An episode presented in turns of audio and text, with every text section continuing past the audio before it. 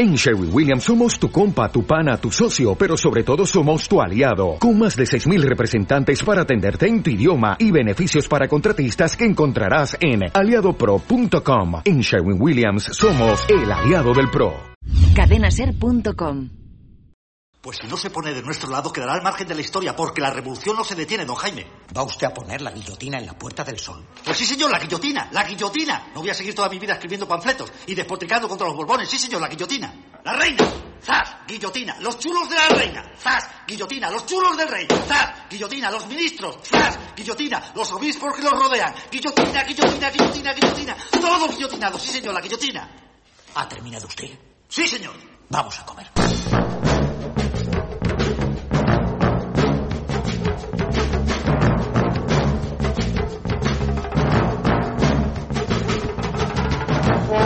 Algo se está moviendo. Gamonal tiembla, Cataluña se resquebraja, surgen nuevas opciones políticas a izquierda y derecha que pueden romper el Parlamento. Bomberos y policía chocan entre sí, la justicia se divide, la monarquía se agrieta. Donde quiera que mires, todo parece tambalearse en nuestro país. Desde el seísmo de la estafa de la crisis y la réplica del 15M, España es agitada por un terremoto sociopolítico que periódicamente se reproduce y provoca más grietas y roturas. Y en estos últimos días, nuevos temblores en distintos focos han aumentado la intensidad de la sacudida. Gabonal ha sido el epicentro de un nuevo estallido indignado contra la especulación urbanística, la corrupción y la gestión política autoritaria. Y el efecto Gamonal se ha extendido por las calles de toda España. Hasta los bomberos se han enfrentado a la policía en Madrid, lo que ha generado una oleada de protesta de los bomberos de otros puntos del país y una ruptura entre administraciones de la capital. El terremoto está rompiendo las propias instituciones y está dejando cada vez más solo al poder y a sus fuerzas represivas.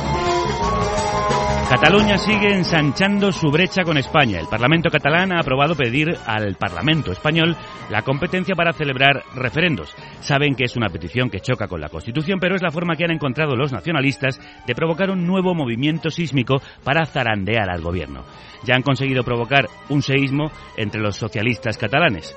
El terremoto catalanista puede obligar a una reforma constitucional y a una regeneración política que contagie al resto del Estado español. Los temblores también agitan las aguas políticas tan reacias a moverse. Por izquierda y derecha, esta semana se ha presentado nuevas candidaturas que pueden sacudir el panorama. Pablo Iglesias se presenta con izquierda anticapitalista como opción electoral que puede dividir el voto izquierdista, o por el contrario, obligar a Izquierda Unida a reaccionar y crear un gran frente de izquierdas. Por la extrema derecha, al PP y a UPyD les ha salido competencia con Vox, partido de Ortega Lara, muy cercano en postulados al franquismo. Bienvenido sea si divide y debilita el voto ultra. Algo está pasando. Todo se mueve. Prueba de ello es el miedo de los que no quieren que nada se mueva para no perder su sitio.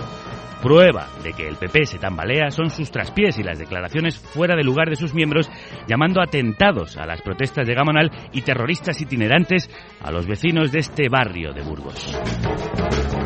Muchos quieren ver en Gabonal un nuevo 15M, el inicio de la segunda y definitiva oleada del terremoto social.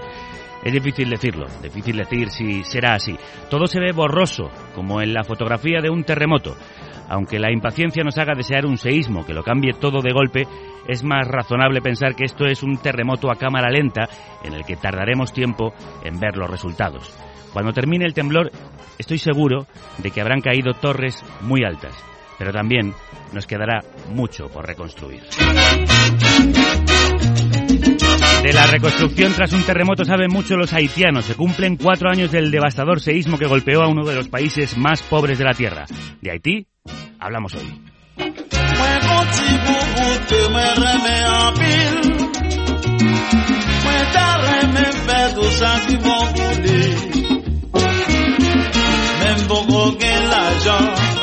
nan ke l gen problem Bagay sa patige man pil Mwen metil chita m rakonte tout di mwen. Patan vel panse se blope ma blopil. Pou l pa voye mon tia Sil pe sa la tuye. Oh mon die mba wè sa pou m fè. m'a demandé le pour le patient, pour pas décourager dans la vie.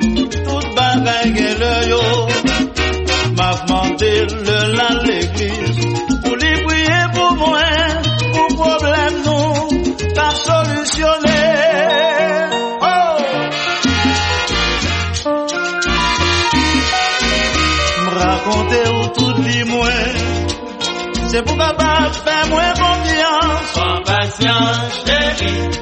La vie est pour moi. La situation change. Tout bagaille va marcher. Sois patient, chérie. La vie est pour moi. Va chercher l'autre vie pour bon problème. Ni pour des biens, attention, moi. Sois patient, chérie.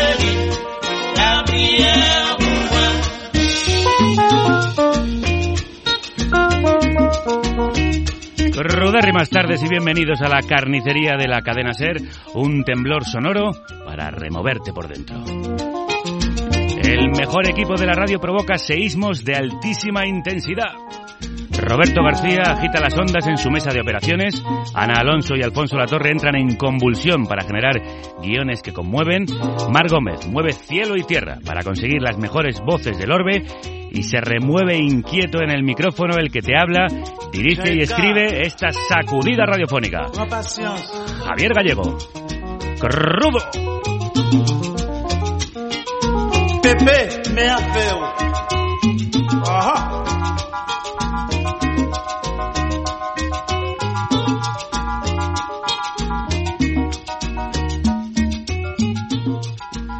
Paciencia nos aconseja esta orquesta que viene de Haití. La orquesta tropicana de Haití que firma este Pun Patience. Así vamos nosotros, sin prisa, pero sin pausa. Esto aparece en un requete recomendable disco que acaba de llegar a nuestras manos llamado Haití Direct. Sonidos de Haití, de Big Band, Mini Jazz y Tubadú. Así se llama el sonido musical haitiano de estas grabaciones recogidas entre el año 1960 y 1978. Una joya musical publicada por un- una disquera que siempre rescata tesoros de las arcas más olvidadas. Strut.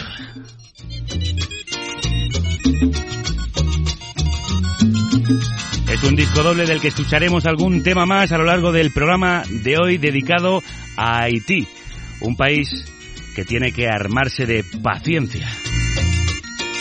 Como dice este tema, demasiada paciencia quizá tienen los haitianos que han visto su tierra arrasada por la pobreza, la corrupción, la explotación y un terremoto terrible que devastó el país hace cuatro años. El pasado 12 de enero se cumplió el cuarto aniversario del temblor que conmovió al mundo. Y el mundo se movilizó para ayudar a Haití. Desgraciadamente, cuatro años después aún queda mucho por hacer y la cooperación internacional no ha servido siempre para los buenos fines que persigue. Como decía Forges, no olvidamos Haití y hoy es el plato principal de nuestro... Menú de carne cruda. Hablamos de cómo está hoy Haití con cooperantes y corresponsales de la reconstrucción y de nuevos problemas que esa reconstrucción ha generado también. Hablamos de los niños de Haití, de la solidaridad y de la explotación que sufre esa tierra rota. De las roturas, temblores y seísmos de nuestro país habla el último espectáculo de Albert Pla, Manifestación. Hoy Albert se manifestará aquí en directo. Hablará por fin después de que le vetaran un concierto en Gijón por decir que le daba asco ser español. A mí lo que me da asco es la España que veta a cualquiera por decir que le da asco ser español. Haití,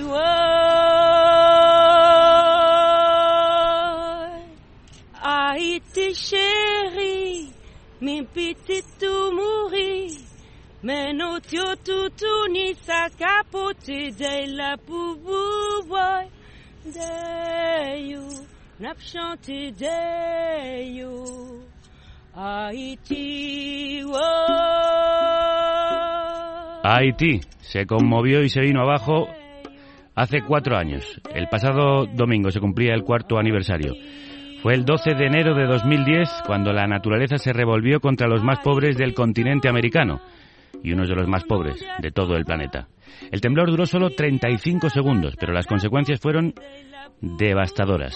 316.000 fallecidos, 350.000 heridos y más de un millón y medio de personas perdieron sus casas.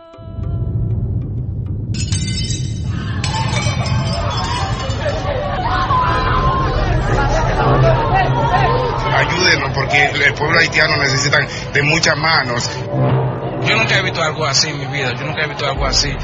Yo he visto muchos, muchos muertos. Yo nunca he visto tantos muertos en mi vida. Gente gritando debajo de los muros. La ciudad de Cabo Haitiano, que es la segunda ciudad del país, es preocupante. Es preocupante porque desde hace dos días eh, ha habido manifestaciones, ha habido intentos de ataque. Ni la respuesta al, al terremoto ha funcionado como debiera, ni la respuesta al, al cólera eh, que, se ha, que, se ha, que se ha empezado a producir en, en octubre está siendo como, como, debiera. 40%, 60% de la población haitiana en, en, algunas regiones no tienen acceso al agua potable y por eso el cólera ha podido difundirse tan rápidamente. Yolanda Fresnillo acaba de volver de Haití. Yolanda, crudas tardes. Buenas tardes. Cuatro años después de una de las mayores tragedias y catástrofes naturales de la historia, ¿en qué fase está la reconstrucción del país? Pues depende de lo que consideremos como, como reconstrucción. Si como reconstrucción consideramos pues eh, facilitar, digamos, el bienestar de la gente, el, el, acceso al agua potable, la sanidad, la educación, bastante atrás, bastante mal. Uh -huh. Si por reconstrucción entendemos lo que entiende parte del gobierno y, y, y, de los donantes internacionales, que es ese capitalismo del desastre, ese eh, introducir más inversión extranjera, eso, eso va viento en popa. Eh, ese es el punto de vista crítico que Yolanda nos quiere hoy transmitir y que está transmitiendo a través de un proyecto y un blog del que vamos a hablar hoy. ¿A qué te refieres con el capitalismo del desastre para ir fijando conceptos? Mm, no, es, no es mío, el, el concepto es de, de, Naomi Klein, es mm. aquella doctrina del shock. Eh, ella argumenta y, y, y, lo estamos viendo en nuestro país y en muchos otros lugares que en momentos de, de crisis, de shock, de, de, desastres como el de, el de Haití, el, el, capitalismo o los capitalistas o aquellos que tienen aquel, ese 1% aprovechan para profundizar sus estrategias. ¿no? Y en Haití, pues eh, privatizaciones, eh, introducción de, de, empresas extranjeras, eh, más explotación laboral, más minería, más desastres naturales y es, eso es el, el, capitalismo del desastre allí. Profundizaremos en los próximos minutos sobre todo ello, pero quiero antes que me cuentes la estampa que te has encontrado en el viaje del que acabas de volver. Ha habido una reconstrucción al menos eh, eh, del mobiliario urbano, de, de, de, las casas. La gente puede tiene de nuevo lugares donde vivir.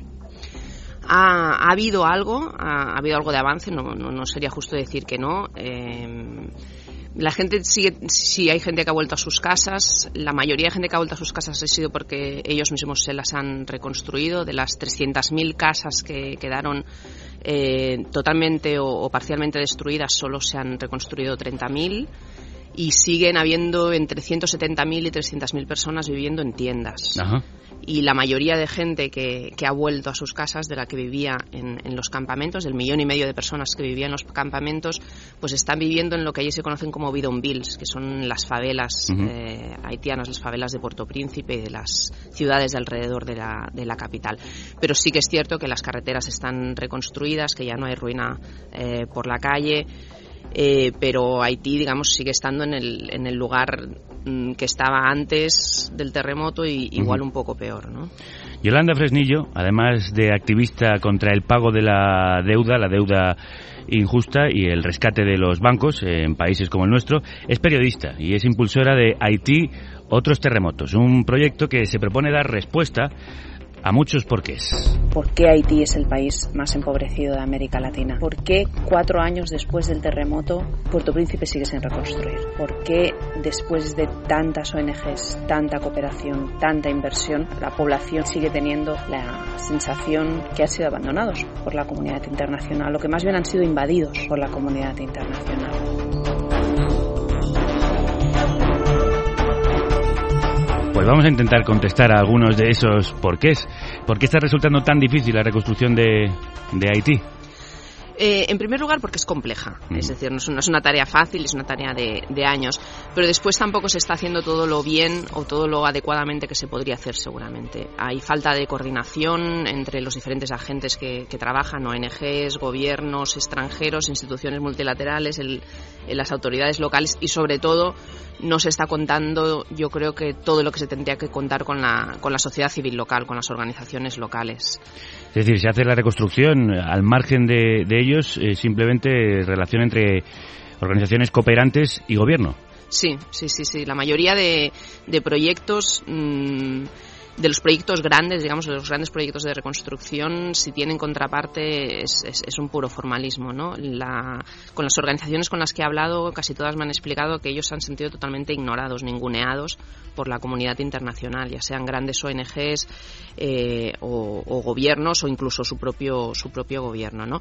No quiero decir que todos los proyectos sean así, porque hay proyectos que sí que cuentan con la sociedad civil local, uh -huh. pero cuando miramos a las grandes cifras, pues no sé, el 76% de los proyectos financiados por la Unión Europea los han ejecutado empresas europeas. Ajá. Entonces, es, esa es una tónica que se impone, que se impone también con los fondos de Estados Unidos y que de alguna manera la población de, de, de Puerto Príncipe en especial y, y, de Haití en general lo, lo ve, lo ve claramente. Hay alrededor de 10.000 ONGs internacionales presentes en el país. ¿Son ellas las que se están llevando ese dinero de la cooperación y no gestionándolo, en tu opinión, eh, debidamente? Mm, hay de todo, ¿eh? como, como en, en, en todos los en gremios.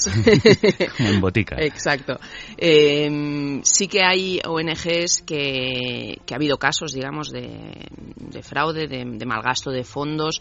Sobre todo los haitianos ven como um, algunas de estas ONGs viven, digamos, eh, en, en, una posición de, de privilegio, eh, gastan muchos recursos para sus, su propia eh, mantenimiento en, en, en, Puerto Príncipe o en... Hablo sobre todo de Puerto Príncipe porque uh -huh. creo que uh -huh. la cooperación en las zonas rurales es un poco diferente uh -huh. y, y, esa sensación la he tenido sobre todo en, en la capital, ¿no?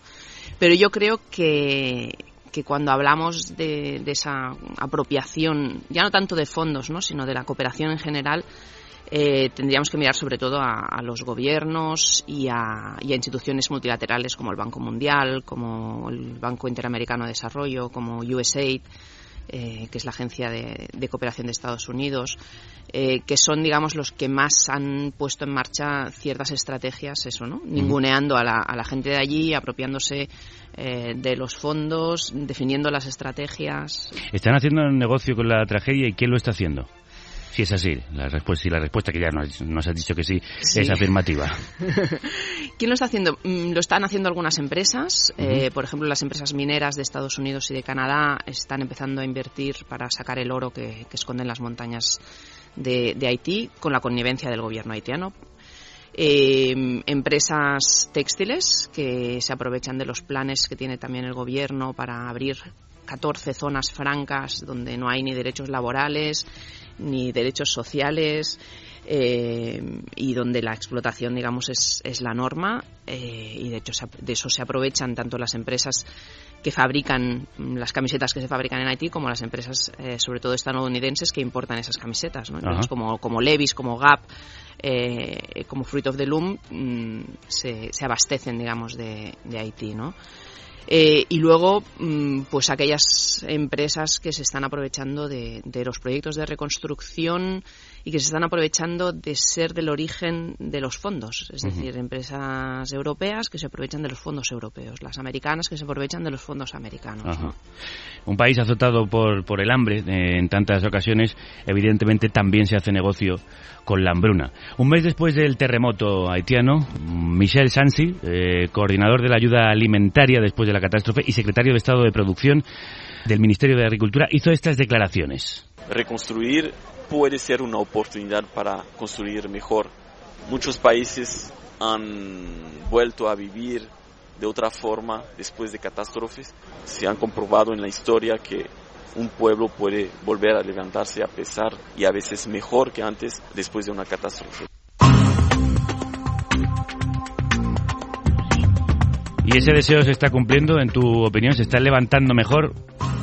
No, yo creo que no. Y, y, y, no solo lo creo yo, yo recuerdo una conversación con Camille Chalmers, que es eh, economista haitiano, y me decía que se había perdido una gran oportunidad en, en, en esa reconstrucción, eh, pues intentando fa favorecer a los propios campesinos haitianos, a los propios negocios haitianos, la estructura económica en Haití eh, y que eso no se había hecho, que se había perdido una gran oportunidad y que también se había perdido una oportunidad de descentralizar un poco la estructura en Haití. Toda la, la, cooperación se centró en Puerto Príncipe y eso supuso un, un, un problema importante también.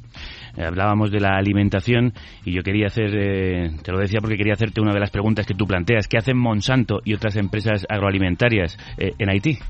Pues Monsanto, unos meses después de- del terremoto, eh, hizo una, una oferta que ellos calificaban como de ayuda de regalar semillas transgénicas a los campesinos haitianos.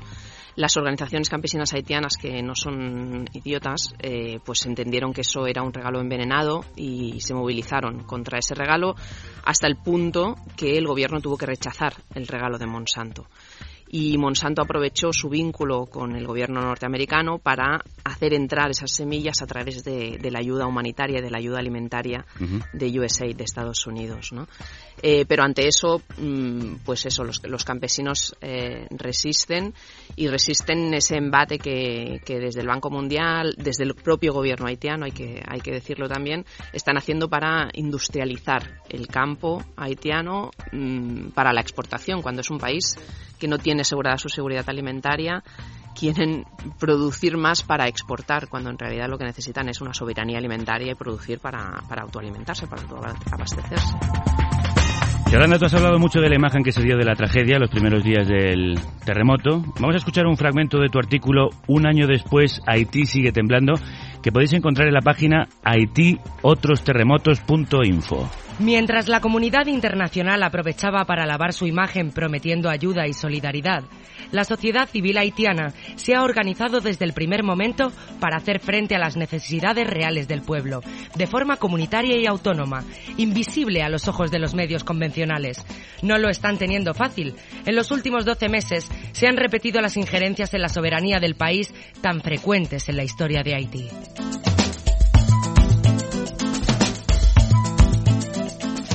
Yolanda, se ha dado una imagen equivocada después del terremoto. Se nos ha vendido una historia que no es cierta. Eh, os ha vendido una historia incompleta. Ajá. Es decir, sí que es cierto que los cooperantes fueron allí, que además en el primer momento, eh, pues seguramente hubo esas historias heroicas que nos explicaron de los bomberos sacando mm, supervivientes debajo de las ruinas. Pero tampoco, pero no nos explicaron las historias de los propios haitianos, que Ujú. también estaban haciendo ese trabajo y que por lo que nos me, me han contado la gente con la que he hablado allí eh, en mucha mayor medida es decir que, que esos los primeros mm, responders que se llaman en inglés los, los primeros que respondieron a la catástrofe son los haitianos Ah. autoorganizándose organizando ollas comunitarias consiguiendo agua potable muchísima gente se ve que fue de las zonas rurales a las zonas afectadas por el terremoto llevando comida eh, y esa respuesta no ha salido en los medios, ¿no? Eh, y, en lo- y, y sobre todo se ha dado una imagen muy paternalista, muy de víctimas ellos, héroes nosotros, que es algo que no es solo de Haití, que se repite en muchísimas ocasiones y que deberíamos hacer un poco mm, más de caso a eso, porque, porque esas imágenes también llegan allí y también configuran de alguna manera la visión que ellos mismos acaban teniendo de, de ellos mismos, de su propio país, ¿no? Y profundiza esa, esa sensación de víctima y, y deberíamos a- apoyar precisamente todo lo otro, ¿no? ¿Y crees que se le puede dar la vuelta a esta tendencia, de- a este proceso de reconstrucción mal hecho que se está llevando a cabo? Yo creo que sí. Yo creo que sí, creo que los, los movimientos sociales haitianos están viviendo un momento de, de inicio, de auge, digamos, de, de volver a ponerse en pie y apoyando a esos movimientos sociales y a la sociedad civil haitiana eh, se puede hacer y se está haciendo, es decir, hay muchísimas organizaciones, eh, ONGs, eh, universidades que están apoyando a esos movimientos. De momento son granitos de arena en un océano, pero, pero si vamos hacia hacia ahí yo creo que sí que se puede. Has dicho que se ha dado una imagen Nosotros vamos a tratar hoy de dar una imagen lo más completa posible con la ayuda de otras voces, además de la de Yolanda Fresnillo. Hay muchas organizaciones que luchan contra los tópicos y contra el victimismo del que nos hablaba Yolanda.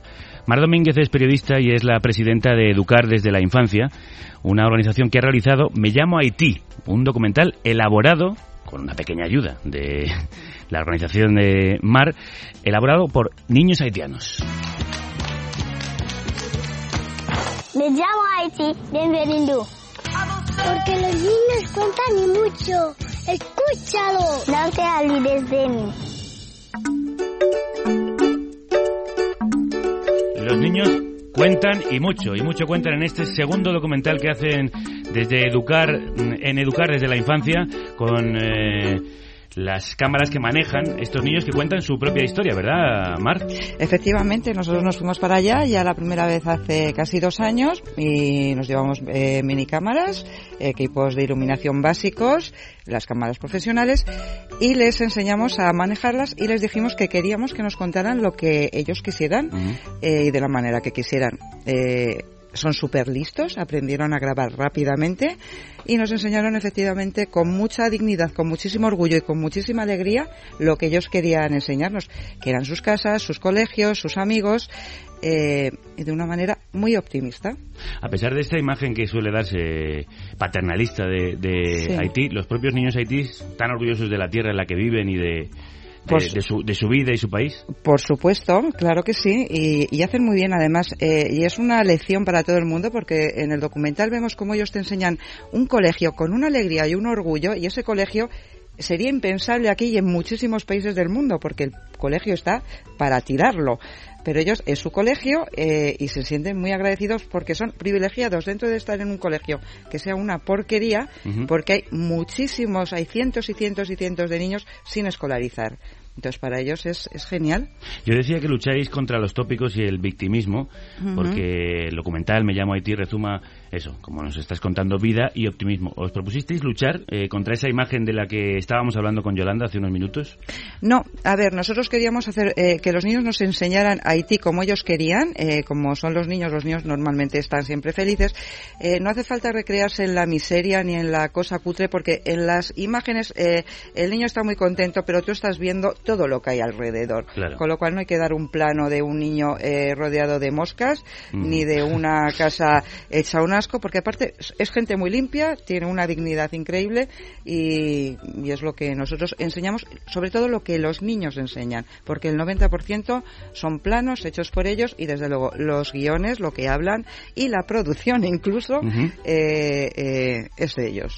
Vosotros hacéis talleres audiovisuales Sí. con los niños y después ellos han realizado, como nos cuentas, ese documental casi sin, sin vuestra ayuda. Sí. Eh, quizás eso es lo que deberían hacer todas las ONGs, ¿no? Ayudar a solucionar en lugar de solucionar sin la ayuda de la sociedad civil, ¿no? Eh, por supuesto, yo eh, eh, a Yolanda la sigo y la quiero muchísimo y, estoy de acuerdo en todo lo que dice, pero yo lo que creo es que en Haití eh, lo que deberían hacer es eh, primero eh, no apoyarse en, en tanto en las ONGs extranjeras, sino en las locales y el gobierno rodearse de asesores haitianos que no los tienen. Entonces sería una manera de que el pueblo eh, realmente hiciera las cosas que quiere hacer y que necesita, no las que les dicen que necesitan. ¿Qué necesitan los niños haitianos en este momento? Joder, pues los niños haitianos eh, necesitan para empezar cuadernos, pero lo que no puede ser es que una ONG de gran nombre vaya después del terremoto, les dé a cada niño una mochila para hacer marca y un cuaderno y que en dos años no vuelvan a aparecer y no tengan un cuaderno. Ajá. No hay derecho tampoco aunque, a que en un colegio se haga un cubículo que se supone que es un cuarto de baño para los niños, pongan la gran marca, hagan la foto y se piren, y ese cuarto de baño no está canalizada el agua. Eso es, eh, realmente son cosas que, que no entran en la cabeza de nadie y que hay que contarlas, porque esos niños eh, no cuesta nada. Nosotros eh, hicimos, pusimos un depósito de agua para la cocina que tampoco tenían y nos costó menos de 200 euros. Eh, entonces, no cuesta absolutamente nada para los presupuestos que hay arreglar un poco un colegio que tenga material escolar. No es dinero para todo, eh, toda la pasta que se ha metido en Haití. Se podrían entonces dar educación y medios y material escolar a, a todos los niños de Haití. Eh, yo conozco, yo solo puedo hablar de Jacmel, que es locali- la localidad donde nosotros trabajamos, pero ¿Dónde te está ase- eso? eh, en el sur de- del país. Pero te aseguro que eh, hacen falta más colegios, eh, porque hay muchos niños sin escolarizar, que ya no sabemos si es problema de que los papás no quieren o, o, pero desde luego los colegios públicos que hay están sin material y no cuesta nada. Es que no, es que- es que no cuesta nada que los niños tengan cuadernos y un lápiz, absolutamente nada. A los niños, a un niño, a un pequeño niño, a un chavalito dedican la siguiente canción, Ivo Combo. Sí, garzón. El pequeño niño.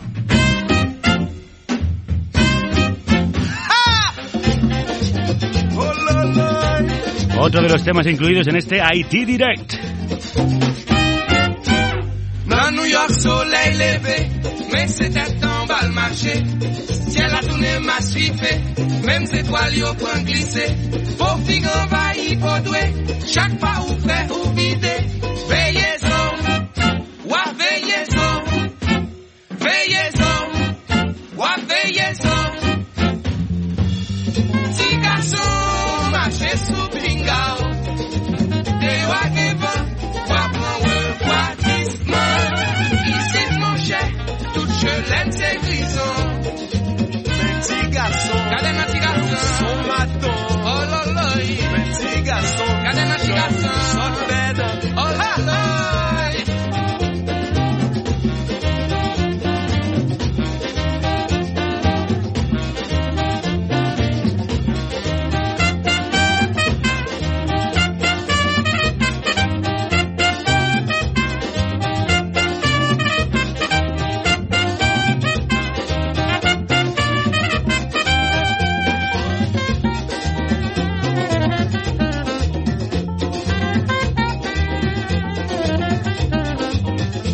Hemos abierto el programa con el tema que cierra el segundo disco de este disco doble de música de Haití. Y ahora eh, estamos escuchando el tema que abre el primer disco eh, de este Haití Direct que recoge sonidos del Toubadou.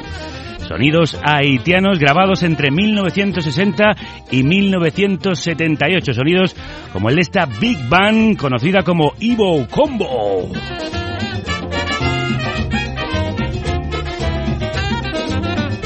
Que firma esta preciosidad euforizante llamada T. Garçon, pequeño niño, niñito, con el que queremos eh, poner banda sonora al tema de hoy. Hoy recordamos los cuatro años del terremoto de Haití aquí en... Carne, carne cruda 2.0. Un programa incisivo para oyentes caninos. En la cadena Ser.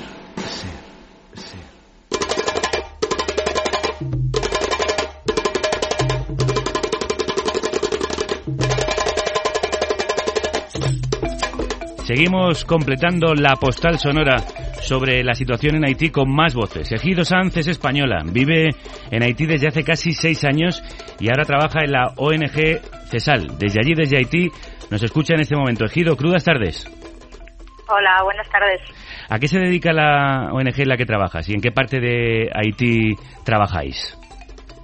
Bueno, es una ONG de desarrollo y estamos trabajando en dos zonas, en un barrio de Puerto Príncipe que se llama Cité Militaire y en un municipio del Departamento del Oeste que se llama Fonverret, Ujú. eh, fronterizo con la República Dominicana. Entonces, en estos, en estas dos zonas estamos haciendo intervenciones en Cité Militaire, en, en recuperación nutricional que se está trabajando desde después del terremoto, en mejora de la educación, con ha habido fase de construcción y reconstrucción de escuelas y ahora se está trabajando con programas de formación profesional y actividades generadoras de ingresos así en global. En el Departamento del Oeste estamos trabajando en un- con un programa grande de fortalecimiento de la sociedad civil y de las autoridades estatales para una mayor participación de la sociedad civil en las políticas públicas, con un programa grande de seguridad alimentaria, mejora de producción, acceso a, a servicios como es el, el agua y pequeñas intervenciones en educación. Esa precisamente parece la problemática eh, más extendida, según estamos hablando hoy aquí, la falta de participación de la sociedad civil en eh, Haití. ¿Tú estás de acuerdo con ese diagnóstico? Pues estoy bastante de acuerdo porque la sociedad civil en general no ha sido tenida en cuenta en- en- y ni se tiene en cuenta en, en las decisiones de políticas públicas, ni a nivel local y menos aún a nivel nacional. Em, ¿Y qué piensan los haitianos de, de esto? ¿Les gustaría participar más? ¿Así lo han expresado? ¿Protestan al respecto? Eh, evidentemente toda la población con la que, bueno, nosotros con la que tenemos acceso a trabajar a través de una ejecución directa, trabajo con asociaciones de sociedad civil, toda la población eh, quiere tener un mayor conocimiento y una mayor participación para que las intervenciones y los trabajos que se, que se realizan respondan realmente a necesidades que tiene la población porque en, en muchos de los casos lo que sucede es que se eh, han hecho, se hacen intervenciones que no responden realmente a las, a las necesidades de la población. ¿Cuáles son, en tu opinión, esas necesidades en este momento? Bueno, hay necesidades hay en todos los sectores.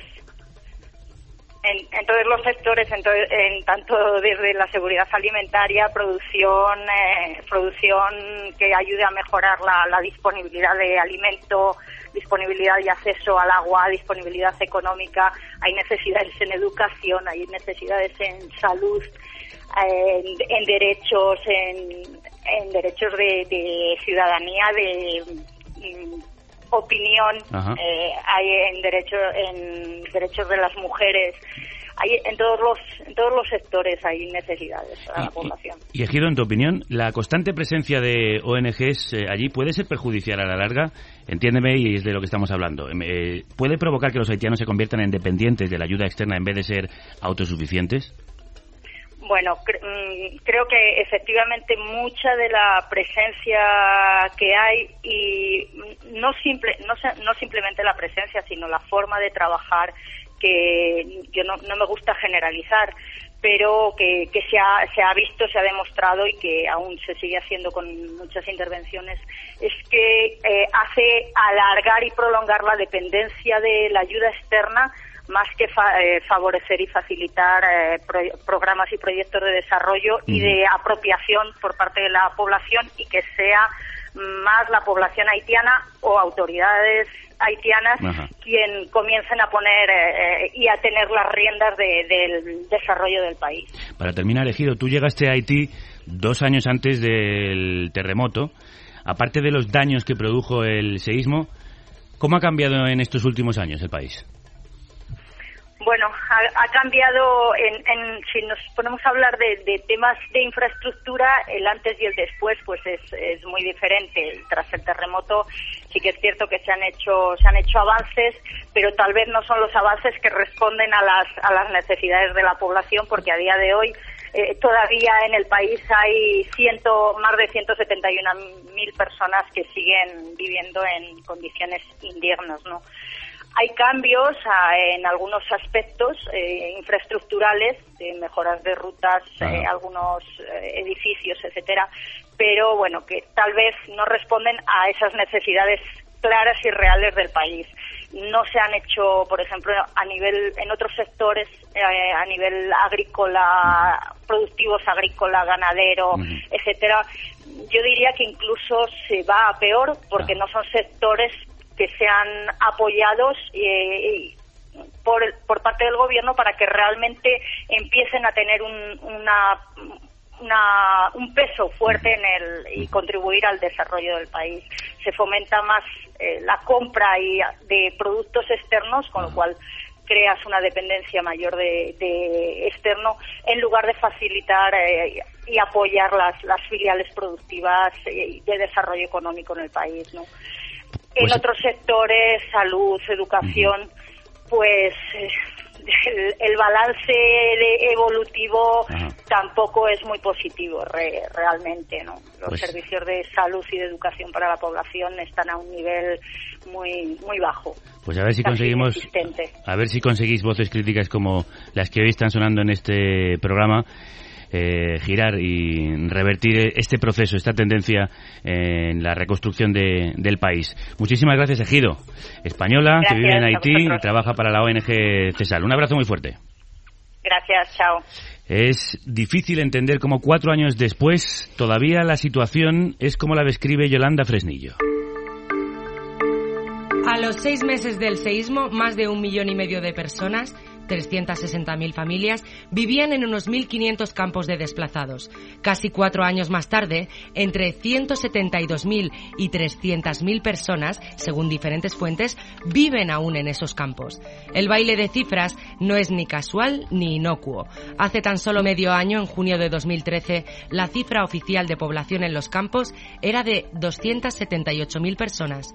Hoy, la cifra es de poco más de 170.000. ¿Qué ha cambiado en los últimos seis meses? Los olvidados de Haití siguen invisibles bajo las carpas. Artículo de Yolanda Fresnillo publicado en Desalambre, en el diario.es. Yolanda, te pregunto lo que tú misma te preguntabas. ¿Qué ha cambiado en los últimos seis meses? Mm, La cifra ha disminuido sobre todo por dos cosas. Una, que es la más mm, aberrante, la más indignante de todas, es porque la Organización Mundial de las Migraciones ha decidido mm, quitar tres campos de la lista oficial de campos. Es decir, hay 55.000 personas más o menos, pues las cifras son muy redondas, eh, viviendo en, en, en tres campos que no ha construido ninguna ONG ni ninguna institución, sino que ha sido la, gente que se ha ido a vivir a una, a una zona bastante inhóspita, por cierto, y no se les considera, son absolutamente invisibles. ¿no? Uh -huh. La otra estrategia ha sido las expulsiones. Están expulsando a la gente de, de los campos. Eh, desde, el, desde los tres meses del terremoto empezaron las expulsiones de algunos campos, de los más visibles al principio, uh -huh. pero el problema es que ahora se han hecho mucho más virulentas. Justo ¿Los el... expulsan a, a, a, dónde? ¿A la calle? A... Sí, a donde puedan ir. A, se, se, supone que van a favelas, sobre todo, uh -huh. o a otros campos. El, cuando yo estaba en Haití hubo un ataque, cuando digo un ataque es, es la policía, digamos, que, que, que, va como aquí eh, a, a, desahuciar a la gente ya no de sus casas, sino de, de tiendas y de, de, estructuras formadas por chapa. Eh, para liberar ese terreno que es propiedad de alguien. Entonces, eh, ese propietario hace la denuncia y la policía desahucia a esas personas que no tienen dónde ir. Eh, muchas veces los propietarios pues pagan a gente para que provoque incendios. Eh, decía que cuando yo estuve allí desahuciaron a entre 60 y 70 familias en un campo y eran familias que ya habían sido desahuciadas de otro campo, que se habían ido de un campo a otro, digamos. Entonces no, no existe una política de vivienda social. Esa es una de las denuncias que hacía FRACA, que es el, el Frente de Acción y Reflexión sobre uh -huh. la Vivienda, que es una plataforma de ONGs y movimientos sociales y sindicatos haitianos eh, que trabaja el tema de la vivienda. Mm, Fraca convocó el día, el día 12 de enero, el, el domingo pasado, eh, una manifestación. Era uh -huh. la manera, su manera de celebrar ese, ese cuarto aniversario era uh -huh. manifestándose por, por el derecho a la vivienda, ¿no? Sí. Y justo el día antes había habido un incendio en un campo en, en, Puerto Príncipe y ellos denuncian que son incendios provocados para que la gente se vaya, para que la gente marche de los, de los campos y así se reduce la cifra. No solo a la calle o a esas favelas a las que puedan caer, sino que también salen del país. Hace un par de meses la ONG Conectas Derechos Humanos informó a la Comisión Interamericana de Derechos Humanos de que cada día entran sin papeles a Brasil alrededor de 50 haitianos. ¿Hay un éxodo haitiano que se está multiplicando después del terremoto? Sí, eh, ya, ya, lo había antes, es decir, la, la sociedad haitiana eh, ha sido muy inmigrante, casi obligada, digamos, es un, un éxodo económico, son refugiados económicos, podríamos decir, eh, tanto en Estados Unidos como, como, en, como en Canadá, uh -huh. pero últimamente está incrementando mucho la migración hacia sitios como Brasil, eh, en la frontera entre Perú y Brasil eh, hay una ciudad eh, fronterera en la que se, se hacinan, digamos, los, los, haitianos. Hay varios reportajes que son realmente espeluznantes. O a lugares como las Bahamas eh, para, para trabajar en la construcción, por ejemplo. Eh, y, y, muchos de ellos pues salen del país con, con pateras. Eh, hace unos meses hubo un, un naufragio de, de, uno de esos barcos en la que murieron unos 300 haitianos. Estáis planteando un, un panorama desolador. Eh, no podemos negarlo. Yo, yo, lo que quería saber si hay algún tipo de esperanza, si eh, de alguna forma las eh, protestas de la sociedad civil de las que nos habláis y la organización también por parte de algunas ONGs que sí que quieren colaborar con la sociedad eh, haitiana pueden conseguir eh, que sa salir de este marasmo ¿no? y, y hacer una reconstrucción eh, que sea positiva para, para el pueblo y que ayude a un desarrollo posterior. Mm, yo, yo, siempre soy optimista. Mm, soy optimista en nuestro país, a pesar de, de la situación. En, si pienso en Grecia, pero también si pienso en, en Haití, porque confío mucho en ese, en ese poder de la, de la sociedad civil. ¿no? En, en Haití los movimientos sociales eran bastante fuertes en los, en los años 80, sobre todo, Ajá. y con eso que ellos llaman la invasión de las ONGs, sufrieron un proceso un poco de institucionalización o algunos llaman infantilización, digamos, ¿no? Se, se institucionalizaron demasiado y ahora están como despertando de nuevo, ¿no? Hay, hay bastantes movilizaciones eh, por el derecho a un salario digno, en contra de la minería, uh -huh. por el derecho a la vivienda eh, y en paralelo a esas movilizaciones, que es la parte más visible, pues se está reconstruyendo, ¿no? Una serie de plataformas, hay un nuevo frente de izquierdas, eso que aquí también suena mucho, pues allí también están trabajando para, un, para construir un nuevo frente de izquierdas eh, más político. Uh -huh. Es decir, sí que hay eh, esos, esos movimientos que, te dan esperanza de que ellos van a tomar las riendas y, van a salir de esta. Obviamente no son cambios que puedan suceder solo en Haití. Yo creo que en Haití deben ellos deben tomar las riendas, pero hay estructuras internacionales que entre todos y todas debemos de derribar. Mar Domínguez, de Educar desde la Infancia, también quería añadir algo, Mar. Sí, yo quería decir respecto a los, a los campos de, eh, de refugiados, en Yacmel eh, ya no existen, pero no existen ¿por qué? Porque los han escondido. También hay una gran, eh, hay muchos extranjeros invirtiendo en un par de hoteles de lujo. Entonces han tapado todas las, las carpas, les han puesto una valla de ladrillo dentro para que no se vea, para que los pocos turistas que van eh, no lo vean. Y después respecto a la cooperación, eh, que, no, que no nos quieren absolutamente nada, que vas caminando por la calle, ven a blancos, a los pocos blancos que, que estamos por allá, irónicamente dicen, ah, la cooperación, la cooperación como eh, qué hacéis aquí, ¿no? Entonces yo creo que hay que trabajar de una manera eh, uniéndote, uniéndonos más al pueblo para que vean que realmente eh, hay gente que sí que está con ellos. No hemos querido hacer este viaje a Haití y trazar este panorama del país sin consultar a una voz para nosotros absolutamente autorizada y recomendable. Ramón Lobo, periodista, escritor, corresponsal de guerra, estuvo en Haití como enviado especial del país justo después del terremoto. Ramón, crudas tardes. ¿Qué tal? ¿Cómo estáis? Por tu experiencia en Haití, ¿crees que se ha gestionado eficientemente el proceso de reconstrucción del país? No, eh, porque es muy fácil esa respuesta, porque cualquier reconstrucción en cualquier catástrofe, la respuesta siempre es no. Eh, en el caso de Haití es todavía más grave porque, eh, como se ha dicho antes, me parece Haití vive un terremoto cotidiano, que es el terremoto de la miseria, el terremoto del olvido, de la pobreza, de la invisibilidad. Y el terremoto lo único que hizo fue dar visibilidad durante unas semanas y fue un lujo para Haití estar casi cuatro semanas en, las portadas de los medios, pero en los problemas de Haití son estructurales y gravísimos. Eh, para empezar, no hay un gobierno propiamente dicho, no hay unas contrapartes eh, eficaces, eh, hay que empezar de cero. Y claro, este trabajo en países como Haití o si nos vamos a Afganistán es algo parecido. Eh, si nosotros queremos realmente modificar las cosas, estamos hablando de 50 años de trabajo intenso.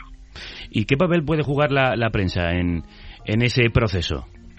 Nosotros tenemos la obligación de dar visibilidad a las cosas, ¿no? Eh, nosotros tenemos que contradecir las estadísticas y los datos oficiales, que muchas veces son muy rimbombantes, pero esconden una realidad, como el muro el que hacía referencia.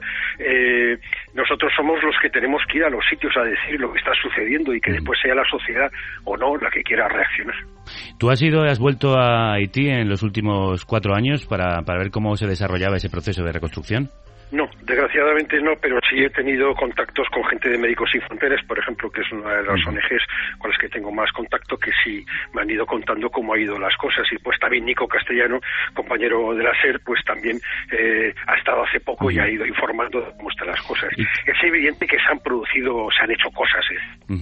decir que todo está mal, ¿no? Pero, que, pero la capacidad de, de, lo que se podía haber hecho a lo que se ha hecho no, no, es, eh, no es suficiente yo no sé qué cantidad de, dinero prometido ante las cámaras eh, ahí cuando estaban los, focos encendidos, cuánto dinero real, realmente ha llegado a Haití, ha llegado a la gente. El problema es que eh, la política se mueve entre políticos y la gente está en otro sitio. Y a ti la gente, cuando estuviste allí, Ramón, ¿qué te contaba? ¿Qué te pedía? ¿Qué, qué querían que llegase al mundo a través de, de tus artículos como el de otros periodistas? Pues ellos quieren de todo, porque recuerdo que yo estuve hace años, en, cuando cayó la dictadura de Cedras, que creo que fue hace 8 o 9 años o 10 años, eh, y la verdad es que yo no noté tanta diferencia entre ese Haití destruido y el Haití demolido por, por el terremoto.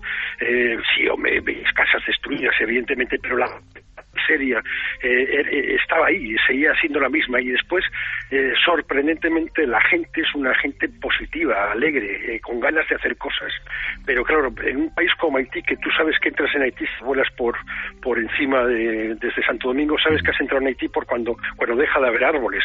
Es un país que está esquilmado es un país que está destrozado es un país que que bueno que ni siquiera la tierra ya puede producir cosas eh, esto es un país que lo único que produce son pobres pero tienen una cosa muy importante. Ellos saben que son pobres y saben que son africanos.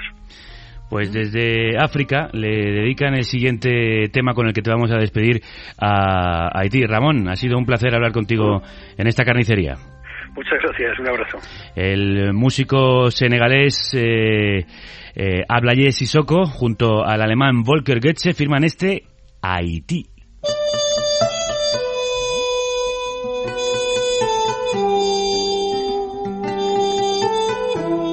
Un disco que ya suena por aquí, Amanqué Dionti. Un disco lleno de belleza y de paz, que es la que tratan de transmitir estos dos músicos que han unido sus destinos con un mensaje positivo. La felicidad al final siempre gana.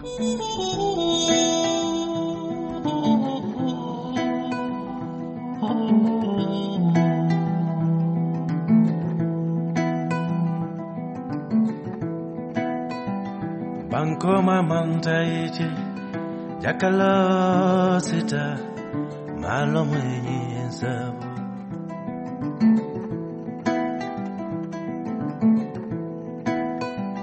bankoma mantaiti jakalo sita malo mwenye sabu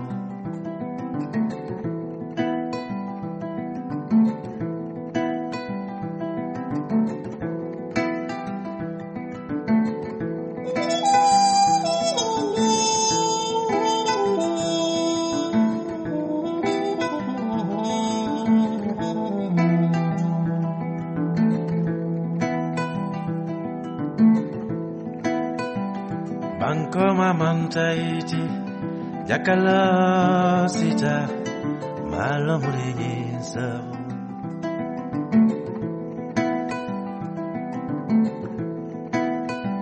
Bangkoma maldaiti Jakala sita malam renyesem Aiti wo aiti malam renyesem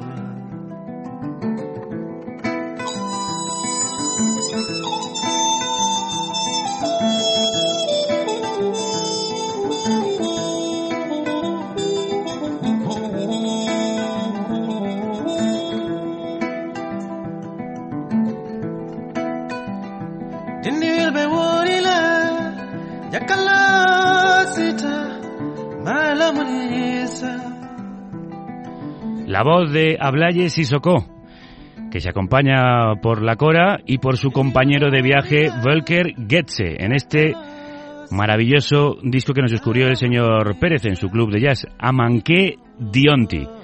Un disco a dúo que contiene esta preciosidad sobre Haití, el país al que estamos dedicando el programa de hoy. Os recomendamos que visitéis la página de Yolanda Fresnillo con la que estamos hablando, haitiotrosterremotos.info.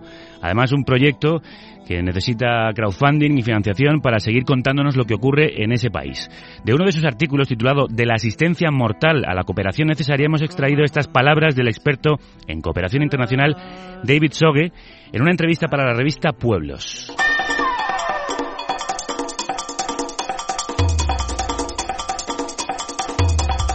Si partimos de la premisa de que uno de los objetivos primordiales, si no el principal de la ayuda oficial al desarrollo desde 1980, ha sido el de imponer un orden neoliberal sobre el resto del mundo, y evaluamos el sistema de ayuda de acuerdo a este principio primordial de amplio espectro, desde luego hemos de reconocer que partiendo de esta premisa las políticas de ayuda han tenido un éxito considerable. De hecho, es uno de los principales vehículos de transmisión de la ideología neoliberal y de sus políticas.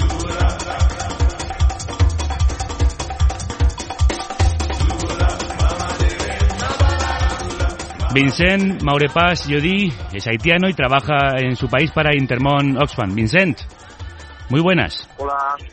Eh, ¿Qué proyecto estás desarrollando tú en, en Haití? Bien, eh, la situación actual en Haití está como lo hemos dicho tanto, es una situación muy complicada. Después de cuatro eh, del devastador terremoto que golpeó el país en enero 2010, eh, cientos de miles de personas aún viven en tiendas de campaña y el país y sus habitantes siguen siendo muy vulnerables. Eh, sin embargo, podemos decir que se han logrado avances eh, tangibles. Eh, sin embargo, continúan existiendo retos considerables. Para reconstruir Haití tras el terremoto y tras décadas de abandono colectivo y gobernanza débil. Nosotros estamos hablando hoy, Vincent, de que se ha hecho negocio con la tragedia de Haití. ¿Estás de acuerdo en ello?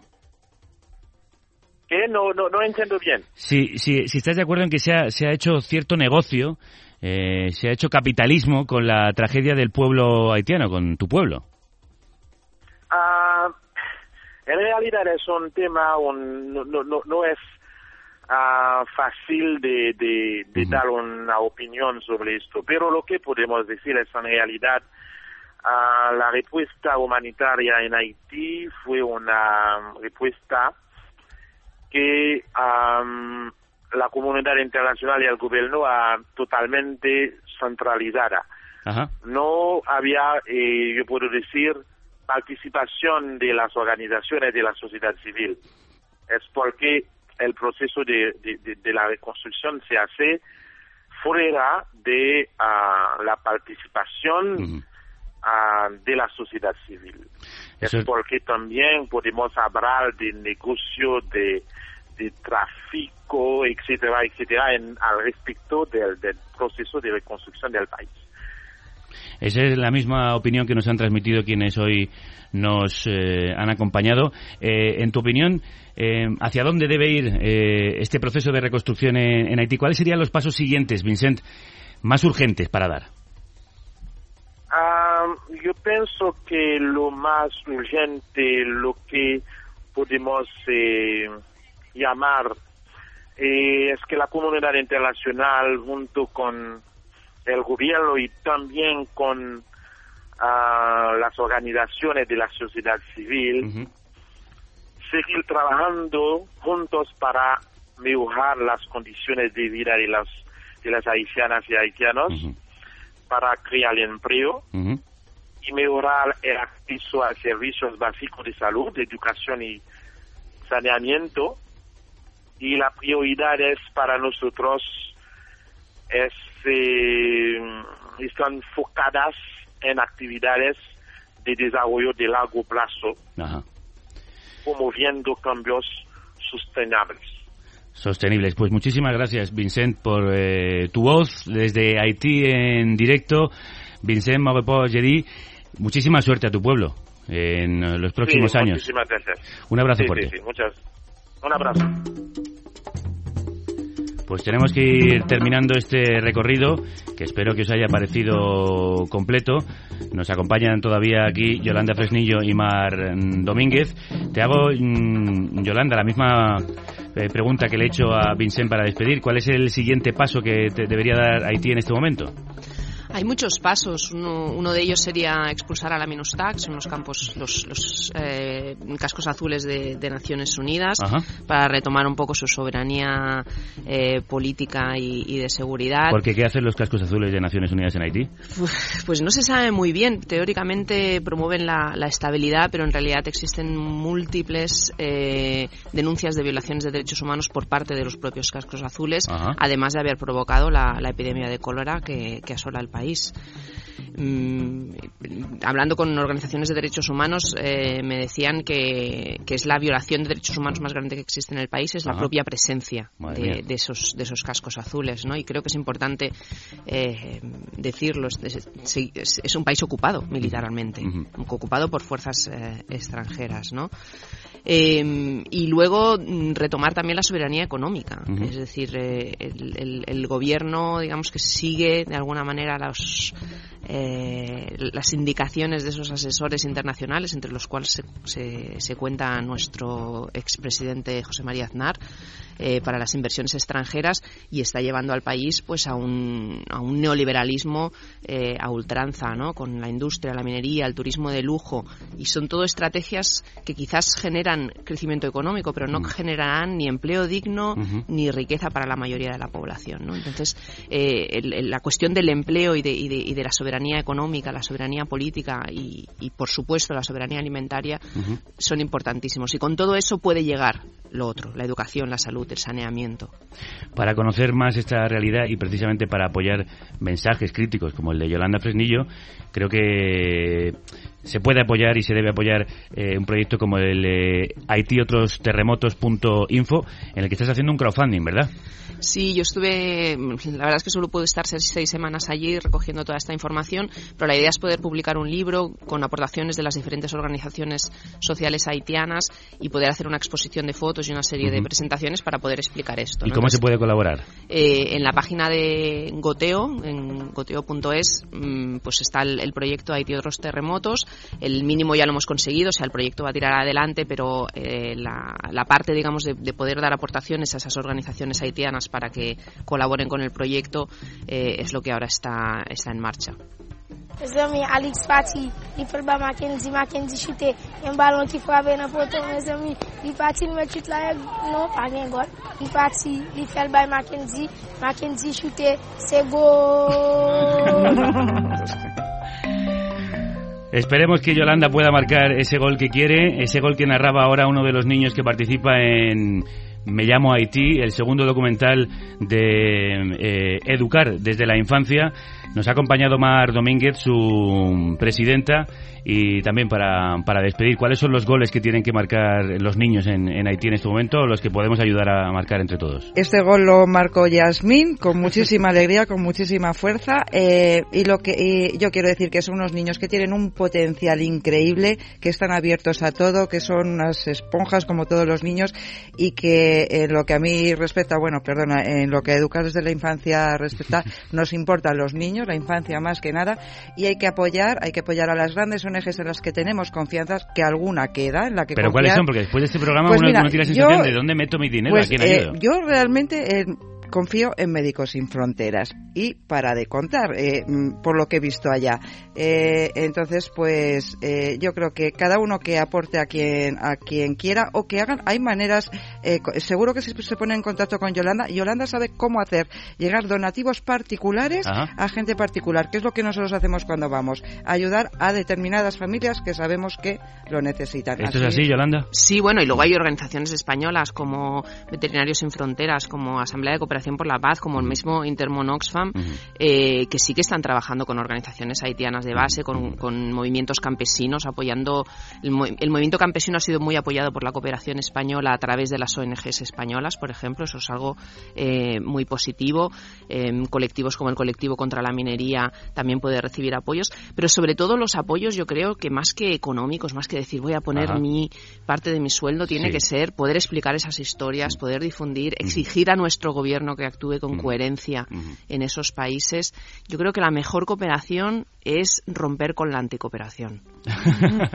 Pues nos vamos a quedar con esa frase que creo que resume todo este programa, aparte de reiterar el título, el nombre, la dirección de la página de Yolanda Fresnillo, Haití, otros terremotos.info, y recomendaros ver eh, Me llamo Haití, eh, con el que nos vamos a despedir, con un grito de guerra que se escucha en ese documental. Mar, Yolanda, un abrazo muy fuerte y muchísimas gracias por haber estado en el programa y por abrirnos los ojos a una realidad que yo desconocía y creo que la mayoría también. Muchas Gracias a gracias. vosotros. Gracias.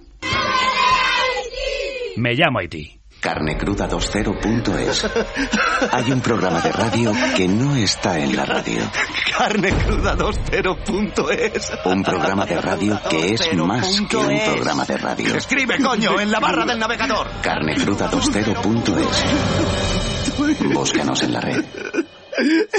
La cadena ser.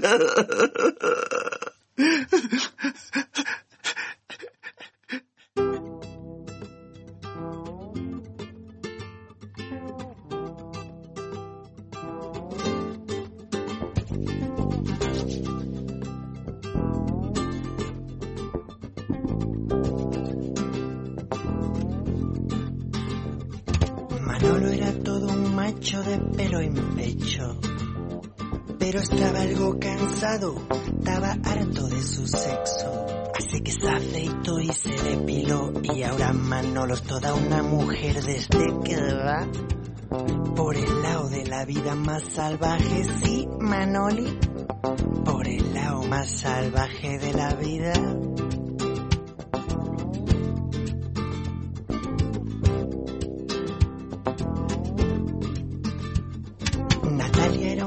Hemos paseado por el lado salvaje, siniestro, terrible, trágico de la vida y por ese lado salvaje vamos a seguir transitando. A él le hubiese gustado matar a un par de policías o de banqueros o de empresarios sin escrúpulos, pero al final, como todo el mundo, decide unirse a una manifestación contra el sistema. Su manifestación colisiona con otra manifestación de los que están en contra. Y para escapar de una carga policial, se refugia en una protesta de los que están a favor. Hay tantas manifestaciones colapsando la ciudad que es imposible escapar de la protesta. Y acaba atrapado en una manifestación eterna con una pancarta que dice, tu vida es una puta mierda y lo sabes. Me dijeron que era no, pero era sí. Me dijeron que era sí, pero era no. Me dijeron que era todo y era nada, que era aquí, pero era allá. ¿Qué tal ahí? Así empieza Manifestación, el nuevo espectáculo teatral y musical de Albert Pla, que sale tras la pancarta que dice tu vida es una puta mierda y lo sabes, cantando este Todo es mentira. Dos zas en toda la boca, llenos de ironía y con muchas lecturas que vamos a tratar de descubrir con el propio Albert, si nos deja. Albert, crudas tardes. Hola, ¿qué tal? ¿Todo bien? Sí, ¿y tú? Bien. Encantado de tenerte otra vez en la carnicería. Eh, Albert, ¿demasiada manifestación hay o, o qué es lo que quieres decir con esto de la manifestación eterna en la que en la que nos hemos metido? Últimamente hay manifestaciones para todo, ¿eh? Incluso hay manifestaciones a veces para para eh, delante del teatro donde yo hago un espectáculo que se llama manifestación. Fíjate, ¿eh? Has conseguido que se te manifiesten delante de donde Sí, sí, sí. tú haces manifestación. Manifestaciones para las cosas más absurdas, sí. Eh, ¿Pero todas las manifestaciones te parecen absurdas o tú ahí discriminarías? No, ninguna manifestación me parece absurda. Ah, parece ser por eso que no sirven para mucho. ¿No? No. No. Yo cre- creo que no. no. No sé. No sé. eh, Si no, no habría tantas. Si alguno funcionara, ¿no?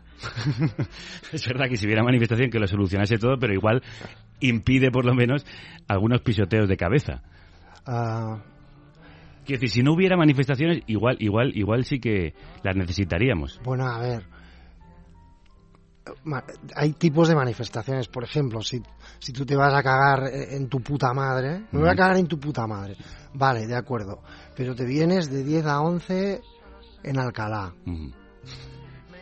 Entonces no.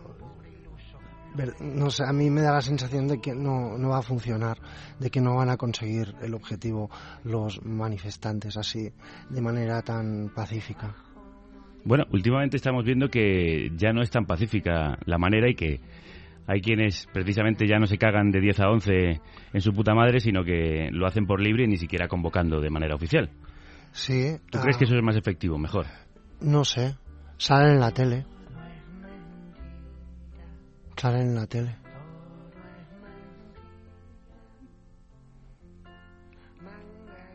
Y salir en la tele le puede dar cierta visibilidad a lo que hacen y conseguir algo, ¿no?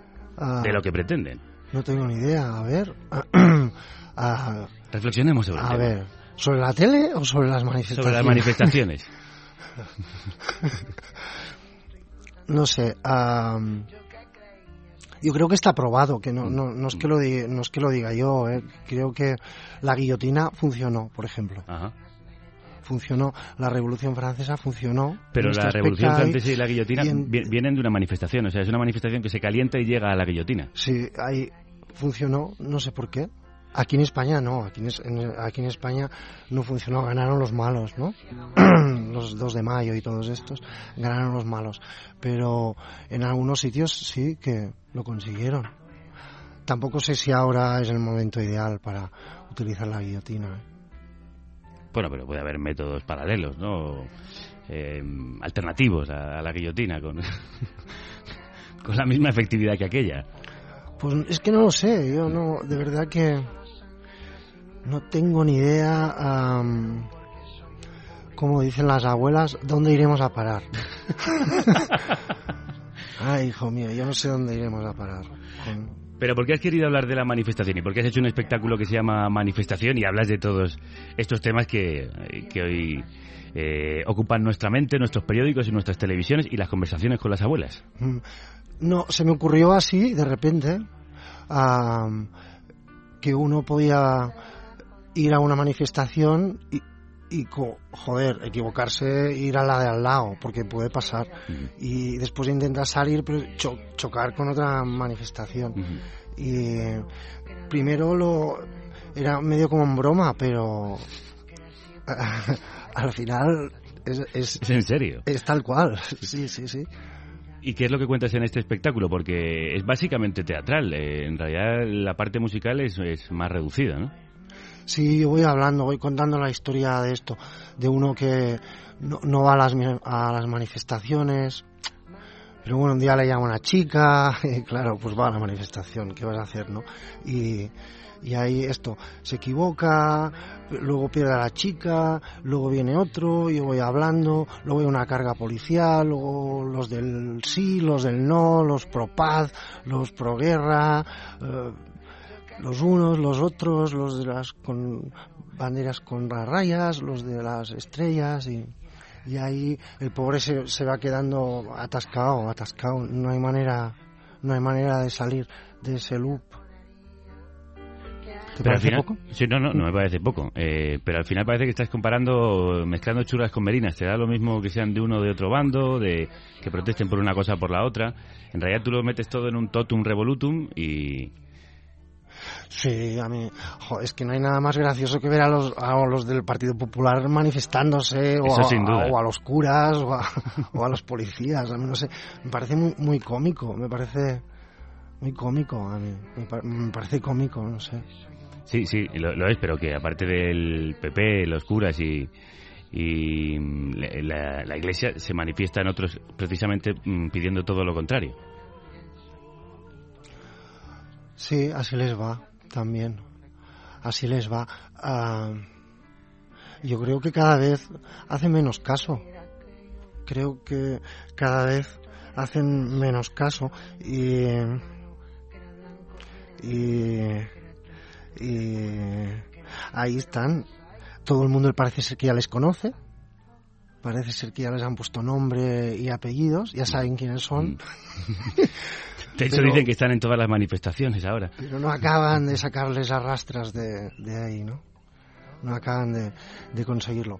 Vamos a ver, estaremos a la expectativa.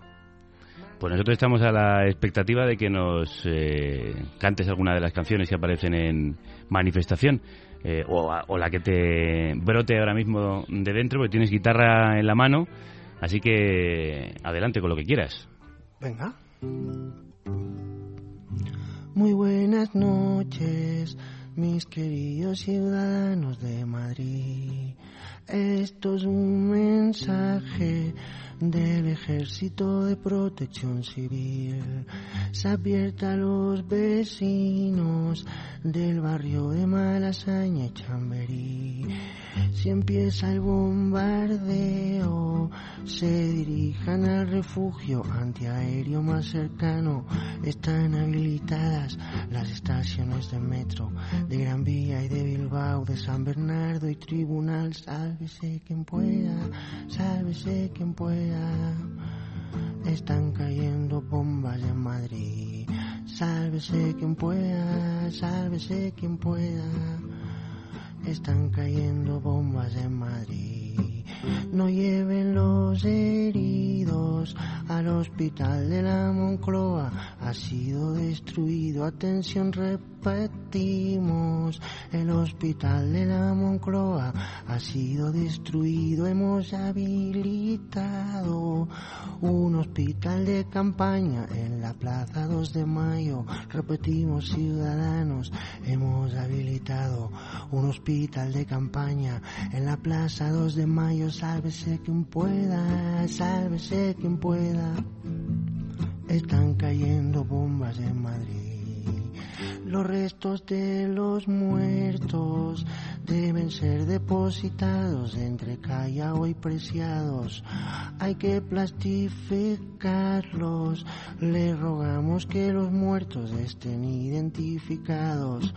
Los cuerpos de los niños serán incinerados en la plaza noviciados. Repetimos, ciudadanos, los cuerpos de los niños serán incinerados en la plaza noviciados. Sálvese quien pueda, sálvese quien pueda. Están cayendo bombas en Madrid. Muy buenas noches, mis queridos ciudadanos de Madrid. Hoy hay racionamiento, se repartirán madroños en el ayuntamiento. No olvide ciudadano la cartilla de afiliado a nuestro sindicato y que viva el gobierno. Nuestro glorioso sindicato cuidará de nuestro pueblo. Esto es un mensaje del ejército civil. Que vivan los madrileños, viva el pueblo de Madrid. Esto es un mensaje que no tiene mensaje, solo que ya pasó, que podría pasar, que volverá a pasar. Sálvese quien pueda, sálvese quien pueda. Están cayendo bombas en Madrid.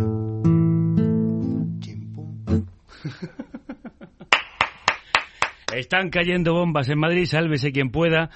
La última bomba que ha preparado Albert Plas se llama Manifestación y la vais a poder ver en el Círculo de Bellas Artes en los próximos días.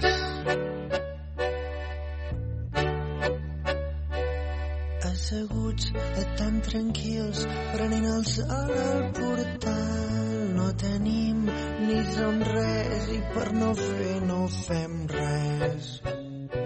No esperem ni volem res, només prenem el. No ens fa falta de res ni. Están cayendo las bombas sobre Madrid y Albert Pla ha puesto una barricada. La barricada de San Pau Sendeu, así se llama esta canción, y una barricada va a poner en los próximos días en el Círculo de Bellas Artes de Madrid. El 31 de enero, 1 de febrero y 2 está ahí, en el Círculo de Bellas Artes, el 7 y 8 está en el Teatro Central de Sevilla y el 12 se va a Colombia para hacer una larguísima gira por Barranquilla, Cali, Bogotá. Un locurón.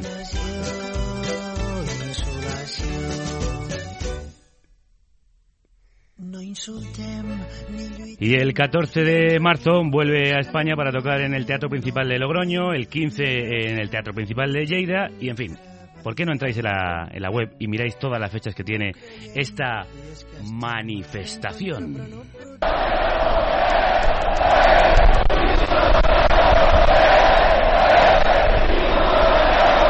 Una manifestación le han montado a Albert allá donde va con su espectáculo manifestación y creemos que es por aquella frase eh, en la que expresó que le daba asco ser español. Eh, ¿Por qué te da asco, Albert? ¿Cómo? ¿Que ¿Por qué te da asco ser español? Ah, ah, to- todos los motivos. Sí, eh, algunos de ellos por lo menos. Ah, ya sabes que yo soy poco hablador, ya. Sí. Por eso no dije que era asqueroso, dije asco. Que es más corto. Sí. Y, y- pero ¿cu- ¿cuáles son la- las- los motivos que te generan ese sentimiento? No sé, no sé por qué. no. Puede pasar, ¿no? Le puede pasar a alguien que sienta asco por algo, ¿no? Pues a, a mí me- tampoco es que tampoco vivo tranquilo, ¿eh? No, no... Bueno, pero no te han dejado tranquilo, ¿eh? Eh, Por ello, porque te suspendieron un concierto, el concierto que tenías en el Teatro Jovellanos de Gijón el 25 de octubre. ¿Te dio mucho asco que te lo, No. que, que te lo A ver. censurasen? No. Hombre, lo que sí que veo es que los españoles son muy nacionalistas, ¿eh? Pero un montón, no sé. están- Bueno, algunos, podemos están decir que- muy enfadados, ¿eh? sí. Están súper enfadados con los catalanes y... ¡uh! qué enfadados que están. Ah, bueno, en fin, no sé. A ver cómo... cómo, cómo acaba eso. ¿Tú eres nacionalista catalán? Yo soy catalán, no, no nacionalista. No, a mí co- como si quieren asfaltar el Everest. cuando yo me muera no habrán terminado. Entre que la comisión, empiezan a arreglar la carretera. O sea, no, ah, no lo voy a ver yo. ¿Pero qué te parece todo este tira y afloja que se tienen ahora entre nacionalistas catalanes o independentistas y nacionalistas españoles? Bueno, Y, uni- y unionistas. Está bien, está bien, es una manera buena de entretener al personal. Como cuando saban a, a un perro de un campo minado, ¿sabes? Que le sacan ahí, viene el ejército y... O, o cuando llegan los inmigrantes aquí y le recogen los de la Cruz Roja, ¿sabes? Pues esto, de algo hay que hablar, ¿no? Todo te parece en realidad las manifestaciones, las eh, pretensiones políticas, temas simplemente para ocupar el tiempo. ¿No crees que tengan a- algo más? Eh, lo miras todo con mucha distancia, ¿no? Con mucho escepticismo. Hombre, sí que creo que, que, que, que la política y, y- y la economía, joder, a- a- hace que tenga mucha importancia en nuestras vidas, ¿no? Ojalá, ojalá no fuera así. Claro, pero como, como no nos dejan eh, más opción, porque además nos la tienen metida en vena, eh, al final hay que hablar de política, por lo menos para que no nos toquen las pelotas los políticos, ¿no? Esto como poco. Eh, ¿o ¿Tú crees que simplemente es un- una cortina de, uno, de humo para mantenernos ocupados? Yo creo que sí, sí, sí, sí, sí. Ah, sí, claro. Em, ¿Has tenido más problemas como el de la censura en, en Gijón? Eh, ¿O has podido ya hacer tus manifestaciones sin ningún tipo de problema? No, hacemos las manifestaciones sin ningún tipo de problema. Con alguna manifestación delante, pero está bien porque porque fa- hace juego, ¿no? Fa joc, es diu en castellano. Sí. Eh, Que hagas un espectáculo que sea una manifestación y que te monten una manifestación. El lema de la manifestación de Albert Pla es tu vida es una puta mierda y lo sabes, ¿te, te, te lo dices también a ti mismo o es un mensaje a la ciudadanía? Ah, la verdad es que es una pintada que un día en la calle y me, me pareció me pareció que estaba que estaba muy bien. Eh, El otro día vi otra que estaba muy bien que decía el tabaco advierte que el gobierno puede dañar seriamente la salud del ciudadano. ¿Tú por qué lemas te, te manifestarías o qué lemas te gustaría llevar en una pancarta? Yo Sí, sí, sí. ninguna, no tengo no no no tengo ninguna ninguna intención de, de salir a manifestarme para nada ni convencer a nadie de nada. Pues vamos a hacer una última cosa antes de que Albert eh, salga a coger un tren que le está esperando. Mi majestad, espero no ofenderlo ni irritarlo, majestad. Pero mi deseo es casarme con su hijita, majestad. Quizás sea una osadía pedir la mano de su hija y no me creáis oportunista ni un playboy, mi majestad. No pretendo enriquecerme ni quiero palacios ni pajes ni yates ni quiero ser duque o tener chambelanes. No deseo aprovecharme ni robarle nada, es cuestión de amor que estoy loco de amor por la princesa majestad. Entiéndalo, rey mío, por favor, compréndalo. Aunque sea soberano, supongo que será humano, como el resto de sus siervos también tendrá sentimientos. Yo sé que vos realmente también os cagáis y folláis y sudáis como yo esto real, así pues présteme un poquito de atención. La carta al rey Melchor de Albert Pla, que le has pedido al rey Melchor este año. Ah, te gusta el tema eh, este del rey. A mí es que es un tema muy recurrente. ¿Verdad que sí? Cuando no sabemos qué decir, va, vamos a cagarnos en el rey. Oye, pues que es muy socorrido, ¿eh? ¿Verdad que sí? Sí. Veo que, además, antes eso lo hacíamos tú y yo, pero ahora veo que se está convirtiendo en un hobby nacional. pero bueno, que ya... Bueno, pero es que parece que, que, se, que sí, que se está convirtiendo en hobby que al final le, le está empezando a pringar el asunto. Sí, claro, claro. Claro, eligió mal el pobre. Bueno, igual se pensaba que podría seguir toda la vida así. Pues casi, casi que lo consigue, ¿eh? Yo creo que se lo, se lo pensaba. Sí, y yo no sé, todavía no, no pongo la mano en el fuego de que no sea así, ¿eh? Ah, pues lo mismo que con el Everest. Pobre Sí. hombre, ya se- déjale ahí quieto. ¿Para qué, qué le vas a hacer? si no puede ni, alturas, moverse, puede ya. Y yo quería pedirte para, para terminar, aunque ya sé que tú no te movilizarías por ninguna manifestación, eh, sí queríamos pedirte algunos lemas para algunos de los temas, o, o que le dedicaras un verso con la guitarra a algunos de los temas en el que nos, que nos inquietan eh, en estos tiempos. Que no- Sí, sí, nos inquietan, nosotros nos inquietan, sí, sí.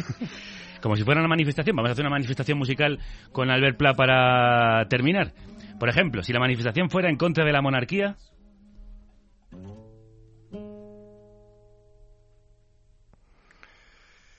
Yo por amor soy capaz de mandar a la mierda mi firme principio de republicano. Cambio de camisa y rindo pleitesía a la monarquía. Que viva el amor. si la manifestación fuera en Gamonal, el barrio de Burgos que ahora se ha levantado, Están cayendo bombas en Madrid. Están cayendo bombas en Madrid.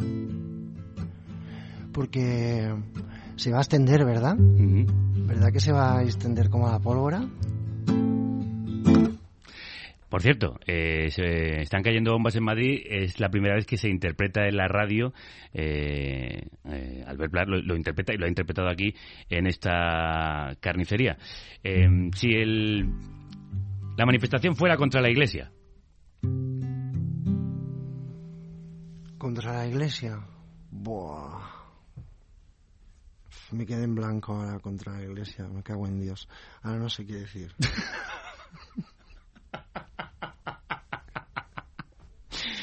bueno, pues si la manifestación fuera a favor del gobierno, Eso es imposible. en contra del gobierno. Ay, pobre gente. A mí lo que me gustaría, de verdad, de verdad, es salir a la calle y que me parara la policía. ¿Ah, sí? Sí, me gustaría negarme a todo lo que me pidieran y además me gustaría que se pusieran nerviosos y que me amenazaran, porque en realidad lo que me gustaría es quitarles las armas y matarles a ellos. ¿eh? Y luego, después, saldría corriendo yo porque la gente, claro, no se asustaría, me diría, muy bien, chaval, mira, ah, has matado a dos policías, muy bien, venga, huye, escapa. Entonces yo seguiría corriendo, pero antes de salir de la ciudad entraría en un banco y ah, le robaría todo el dinero. ¿eh? Y también me gustaría mucho que alguien del banco intentara impedírmelo, así le podría matar también. Y, y claro, ya los clientes del banco me dirían, jolines, qué bien, chico, se lo merecía desde hace mucho tiempo, ¿eh? Lo tuviéramos tenido que haber hecho nosotros. Pero bueno, yo seguiría corriendo, ¿eh? Seguiría, escapa, escapa, escapa, escapa. Y después, antes de salir de la ciudad, pues yo qué sé, me gustaría entrar en el Palacio de Congresos, o- o- o- o en el Senado, o en el jodido Parlamento. Yo que sé, me da igual, entraría a tiros cagándome en la puta con cara de malo. Político que se mueva. Pum, pum y pum. Y la gente, ole, ole y ole, me sacarían a hombros a la plaza.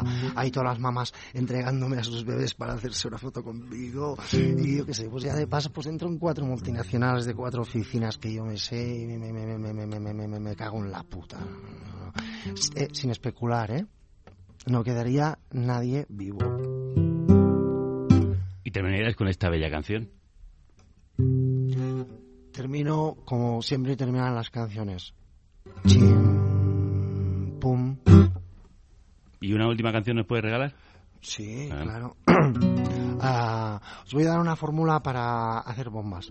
Con un trapito azul y una botella azul y con un mechero azul y gasolina azul Ya tengo un cóctel molotov azul.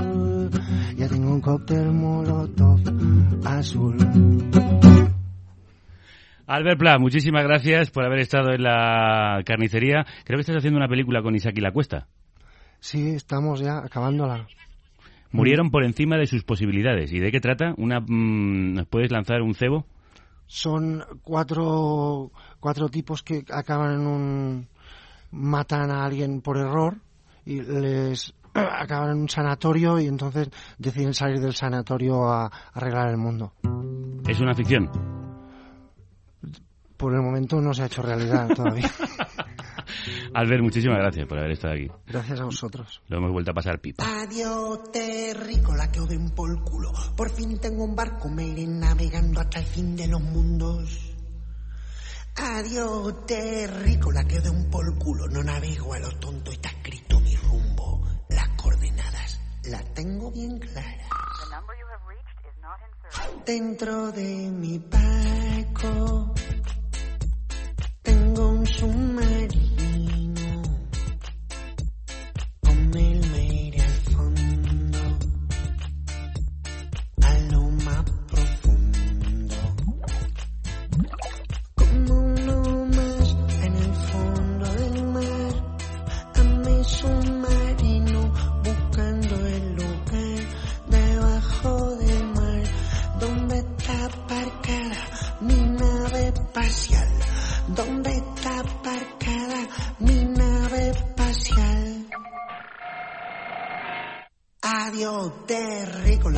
Albert Pla ha cogido su nave espacial para volver ese planeta que él habita con algunos seres como Pascal Comelade, con el que compuso esta canción con la que nos despedimos. No sin antes recordaros que Albert volverá a aterrizar en la Tierra del 31 de enero al 2 de febrero en el Círculo de Bellas Artes de Madrid para presentar su manifestación, el 7 y 8 de febrero en el Teatro Central de Sevilla y en marzo el 14 en Logroño, el 15 en Lleida y a partir del día 27 en Barcelona. limpio los cristales del cohete y pulso el arranque de la nave. Suave, Dentro de mi nave. Y nosotros también pulsamos el botón de arranque de la nave para surcar el espacio hacia otras galaxias. Volvemos la próxima semana, el miércoles a la misma hora en el mismo sitio. Hasta entonces, que la radio os acompañe.